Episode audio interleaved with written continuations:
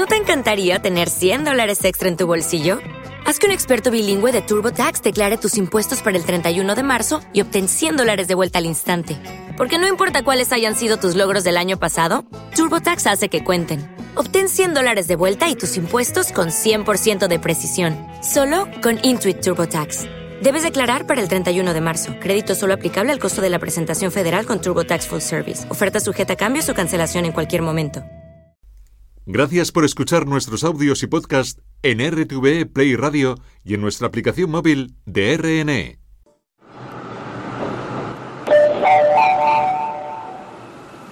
Atención, lo que vas a escuchar ahora es completamente cierto. Hola mundo, dijo Ortega y Gasset. Ciencia es todo aquello sobre lo cual siempre cabe discusión. Y con esto empezamos, raíz de 5.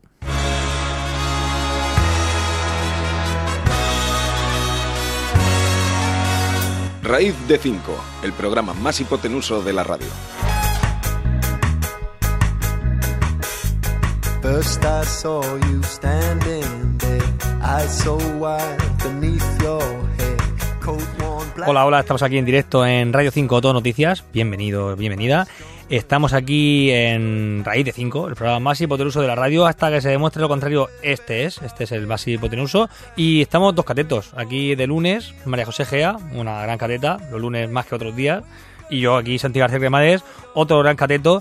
Y estamos para aprender, como siempre, y para trazar ese triángulo rectángulo que buscamos todas las semanas, ese ángulo recto que, que hemos construido durante siete temporadas ya, esta es la séptima temporada, y, y aquí, gracias a vosotros, que tracéis esa hipotenusa, ese raíz de 5, pensad en un lado 1, en un lado de 2, y así esa, ese teorema de Pitágoras nos dice que la hipotenusa mide raíz de 1 al cuadrado más 2 al cuadrado, que es 5, pues raíz de 5. Ya estamos aquí, vamos a aprender. Hoy vamos a aprender.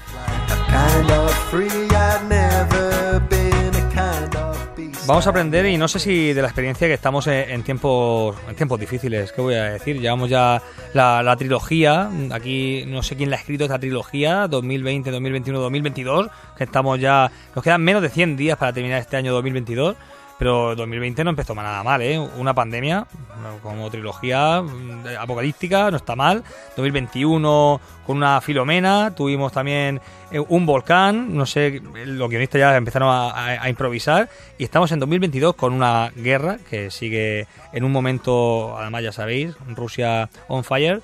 Y, estamos en un momento donde esta semana justo, pues alerta máxima en Canarias, tormentas en Murcia, llueve en Murcia, eso no tengo más, nada más que decir como, como noticia, llueve en Murcia y también alerta, máxima en Italia y no por la lluvia, sino ya sabéis, la extrema derecha. Tenemos ahora nombres un poco curiosos, ¿no? Eh, Meloni, me ha dicho uno, dice, también estaba Pelosi, ¿Qué falta? Patatis, que es lo que se dice aquí a las patatas fritas por aquí. ¿Una patatis? Pues estamos en tiempos de alerta máxima por todos lados. También Tamara Falcó eh, se ha prometido y a la vez se ha, se ha separado en, en el mismo momento casi. Ha sido cuántico, se separó y se juntó eh, eh, en, depende del observador, había una cosa o la otra. Publicó que se prometía con su pareja y, y segundos después borraba la publicación porque se ha separado. Risto, Risto, se separa Risto. ¿Qué tenéis que decir a eso? Laura Scanes y Risto ya no están juntos, lo han publicado ayer domingo, se, se separaron como matrimonio y, y estamos... Yo siempre he dicho que eran una pareja muy matemática. ¿Sabéis la historia esta de Fermat y Andrew Wiles? Fermat demostró, es decir, conjeturó su, su teorema, que estamos aquí en Instagram y aquí está el teorema de Fermat, lo podéis ver. X potencia n más y potencia n no es igual a z potencia n. Eso para n mayor que 2. Es decir, no hay dos números con potencia superior a 2 que den lugar a otro número con potencia superior a 2. Eso, mmm, si hacemos con cubos no existe, si lo hacemos a la cuarta no existe. Y Fermat dijo, pues ya está. En 1765 dijo, eso no es posible. Pero Andrew Wiles, 330 años después, 1995, dijo, sí, sí, sí que es posible y lo demuestro. 330 años de diferencia y una pareja estupenda. Son el Risto Mejide y la Laura Escanes de las matemáticas. Al menos eso decía yo hasta ahora, ya sabéis. Las matemáticas son eternas. La vida humana, pues no lo es, no lo es.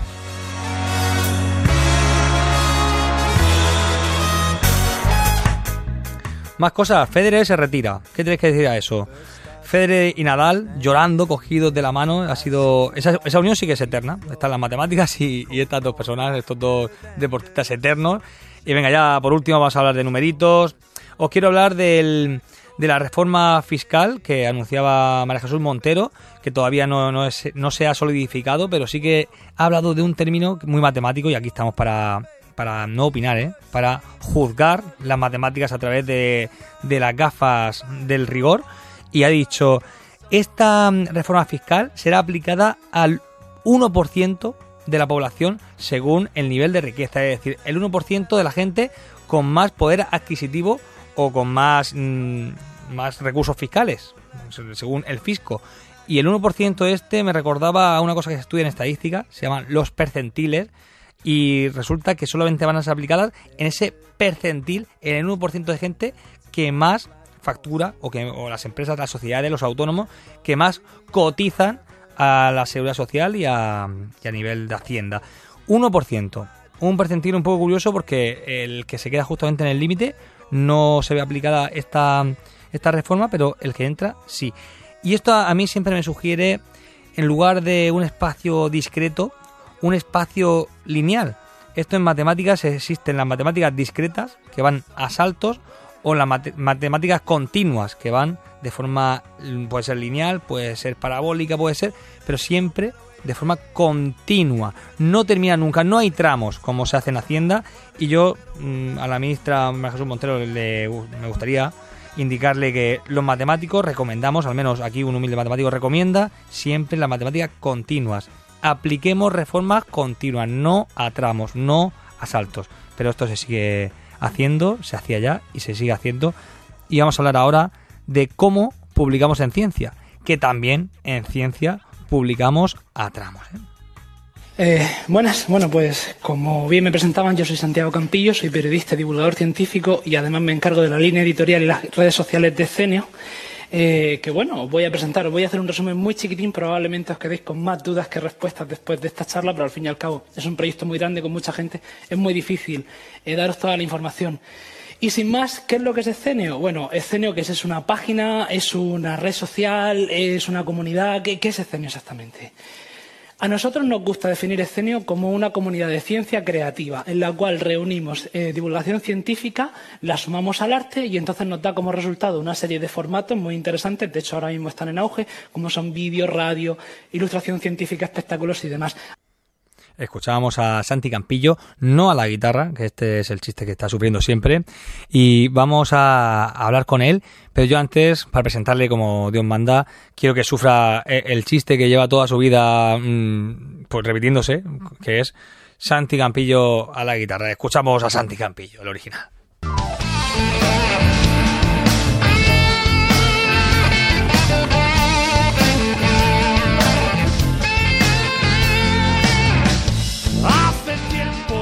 Tren con la intención de no regresar.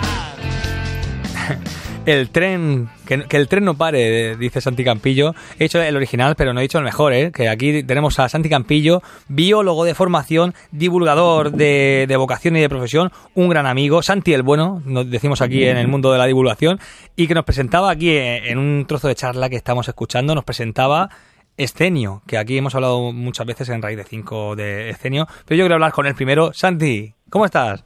Muy buenas, Santi, ¿cómo andas? De Santi a Santi, ¿eh? Qué, qué momento. Qué, qué gracia de hablar contigo ya eh, aquí en el programa. ¿Cómo estás? ¿Cómo te pillo?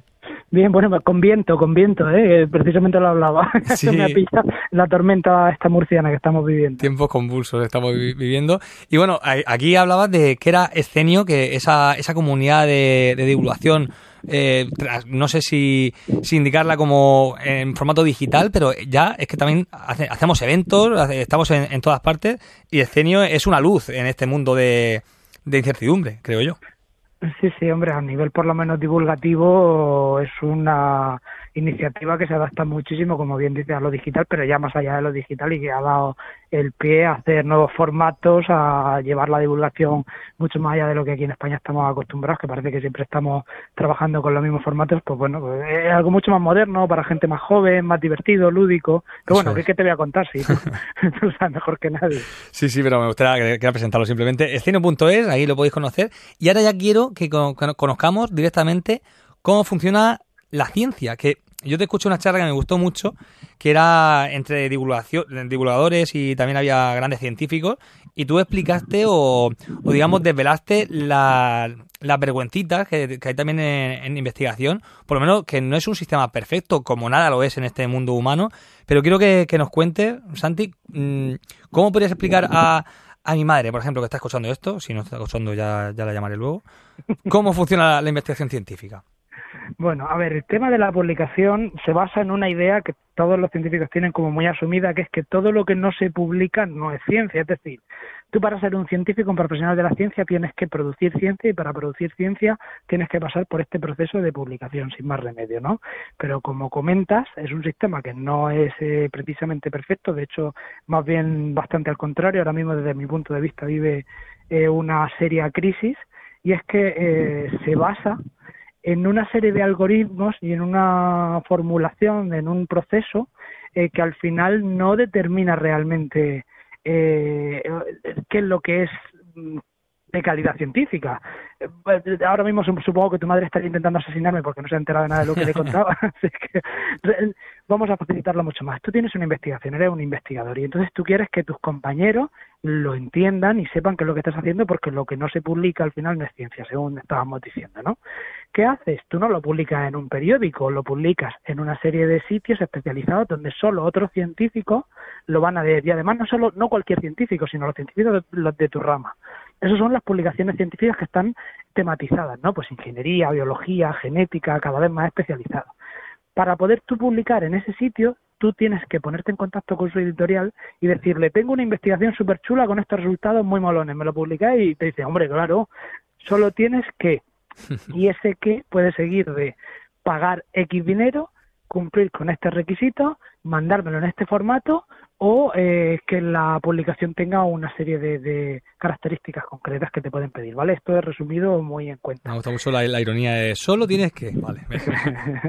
sí, el solo tienes que, cuando te dicen que solo tienes que pagar 6.000 euros para publicar, suele ser el primer paro que se lleva muchos investigadores. Pero bueno, eso también es cierto que ahora mismo se está cambiando mucho porque eh, ya Europa está promoviendo una cosa que se llama Open Access, que es que tú, claro, que es para que todo el mundo eh, pueda acceder a esa información. Pero bueno, es más complicado que eso y no, no tampoco me voy a meter mucho. Pero volviendo al tema, tú quieres publicar, entonces tú le, tienes tu investigación que te ha llevado 10 años hacerla, tus resultados se la mandas en el formato que ellos te dicen, cumples con los requisitos y ellos te dicen, vale, voy a mandárselo a una serie de expertos que me van a decir si esto es bueno o no es bueno.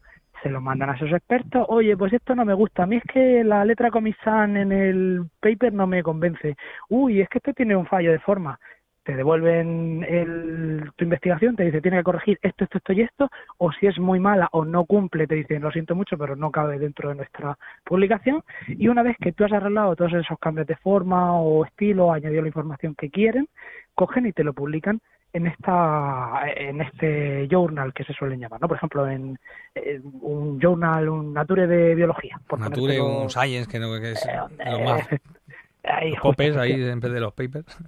los popes, efectivamente. Entonces, bueno, tú ya lo tienes, te, pasan un tiempo en el que te enseñan que lo van a publicar. No poco tiempo. Y ellos ya su tutorial tienen su trabajo y, y en el momento indicado pues lo publican y tú ya has hecho ciencia, ya tienes tu ciencia pública. Eso es, eso es. A mí me gusta mucho, eh, Santi, y, también nos condena en parte a los investigadores el factor de impacto, el índice de impacto es la repercusión que tiene una publicación en esta literatura científica que está a partir de las citas que ha recibido eh, los artículos publicados en esa, en esa revista.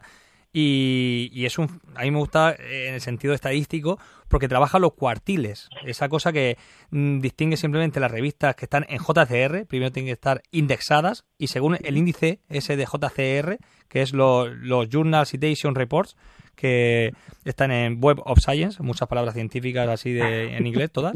Pero según esa lista, si estás en el primer 25%, pues estás, de las más citadas, digamos, eh, estás en el primer cuartil. Si estás en el 25 y 50%, en el segundo cuartil y así hasta el cuarto cuartil que casi no puntúa en, después para acreditarte como, como dices tú, como científico. Es un otro índice también y otra complicación para, para competir al final.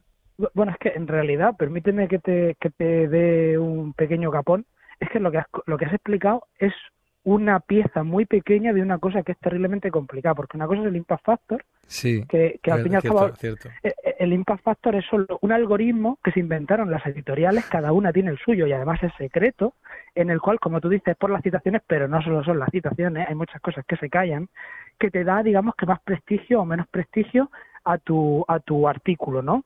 Según esos impact factors, según ese algoritmo, es lo que determina, como bien dices, que un journal, cuanto más artículos con más prestigio, pues el, el, al final el journal tiene más prestigio, pero en realidad solo han inventado ellos esta idea del prestigio y el impact factor. Ya, ya empezamos muy mal. Total. vamos muy mal. Pero es que además, lo que estás comentando encima, las eh, están los, eh, los repositorios eh, indexados como el JCR, que son los que utilizan eh, entidades para darte dinero para que sigas investigando. Entonces tú dices, o sea, entonces unos señores inventaron un, un sistema que sigue siendo inventado en su segundo parte y entonces otros señores dijeron que vamos a dar dinero con eso que se han inventado esos señores, no estoy entendiendo y entonces aquí es donde empezamos a vislumbrar que es lo que decíamos que el sistema de publicaciones pues tiene algún que otro fallito, ¿no? Joder, Santi, estoy a gustísimo hablando contigo, me quedaría aquí eh, eternamente.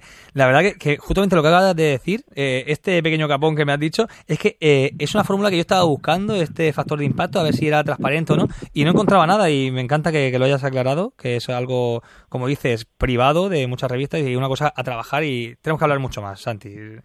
Cuando quieras, cuando quieras, yo encantado. Santiago Campillo, el, el bueno, Santi el bueno, Santiago Campillo, el, el científico, el divulgador científico, podéis buscarlo en todas las redes, ya sabéis, en Escenio está trabajando como, como nadie y, digamos, un amigo aquí del programa. Santi, un abrazo muy grande, gracias. un abrazo Santi, muchas gracias.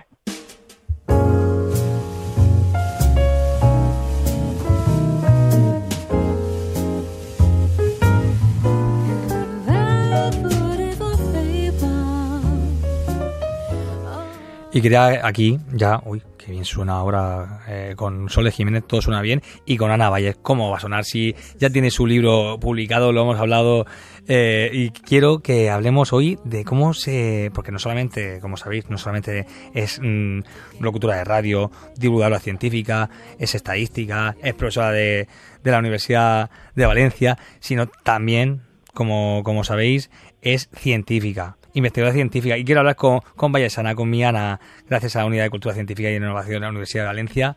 Ana, ¿cómo estás?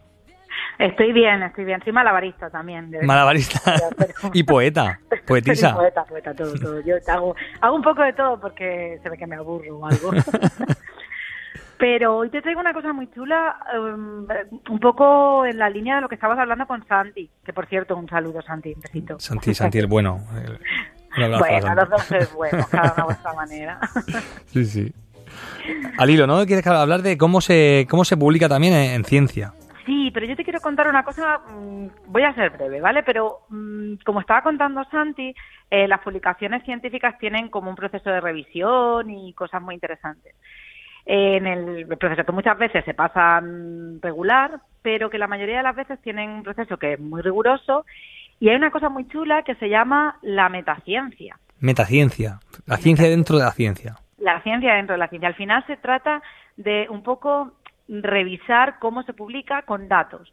Entonces, es cómo se publica la ciencia a través de datos. Y hemos publicado ahora un artículo en la Open Science de la Royal Society, que es una de estas revistas, donde lo que hemos estado analizando es el contenido estadístico que tienen los artículos que se publican y cómo cambia ese contenido estadístico a partir del proceso de revisión. Es decir, bueno, eh, tú tienes algo de estadística, que hace? Te lo tumban, te dicen esto no lo publiques, que no entendemos nada. Sí, o es muy metodológico o, directamente no te dicen no, no, he entendido nada, pero sí que algo parecido.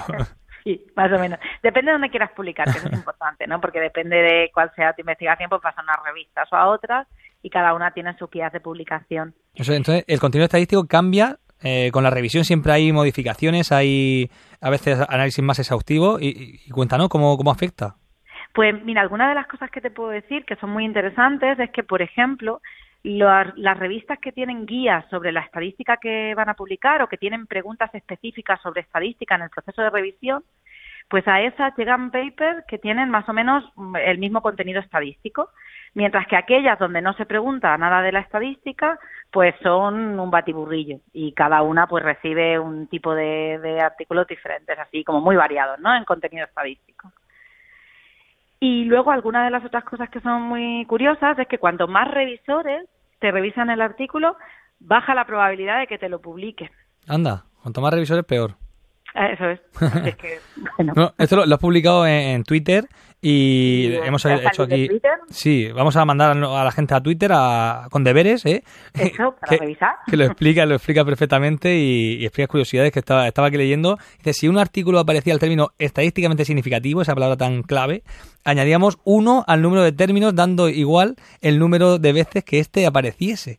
O sea que Claro, eh, lo que estábamos haciendo es añadir contenido estadístico, es decir, si de repente aparece un nuevo término, pues es que estamos añadiendo contenido estadístico al artículo. Así era como medíamos, que aquí siempre hay que decidir cómo vas a medir las cosas. Qué interesante, Ana. Pues mu- muchas gracias, estamos entendiendo cómo funciona la ciencia y ahora vamos a, a otra faceta tuya que nos gozamos siempre cada semana, un poemat. Gracias, Ana.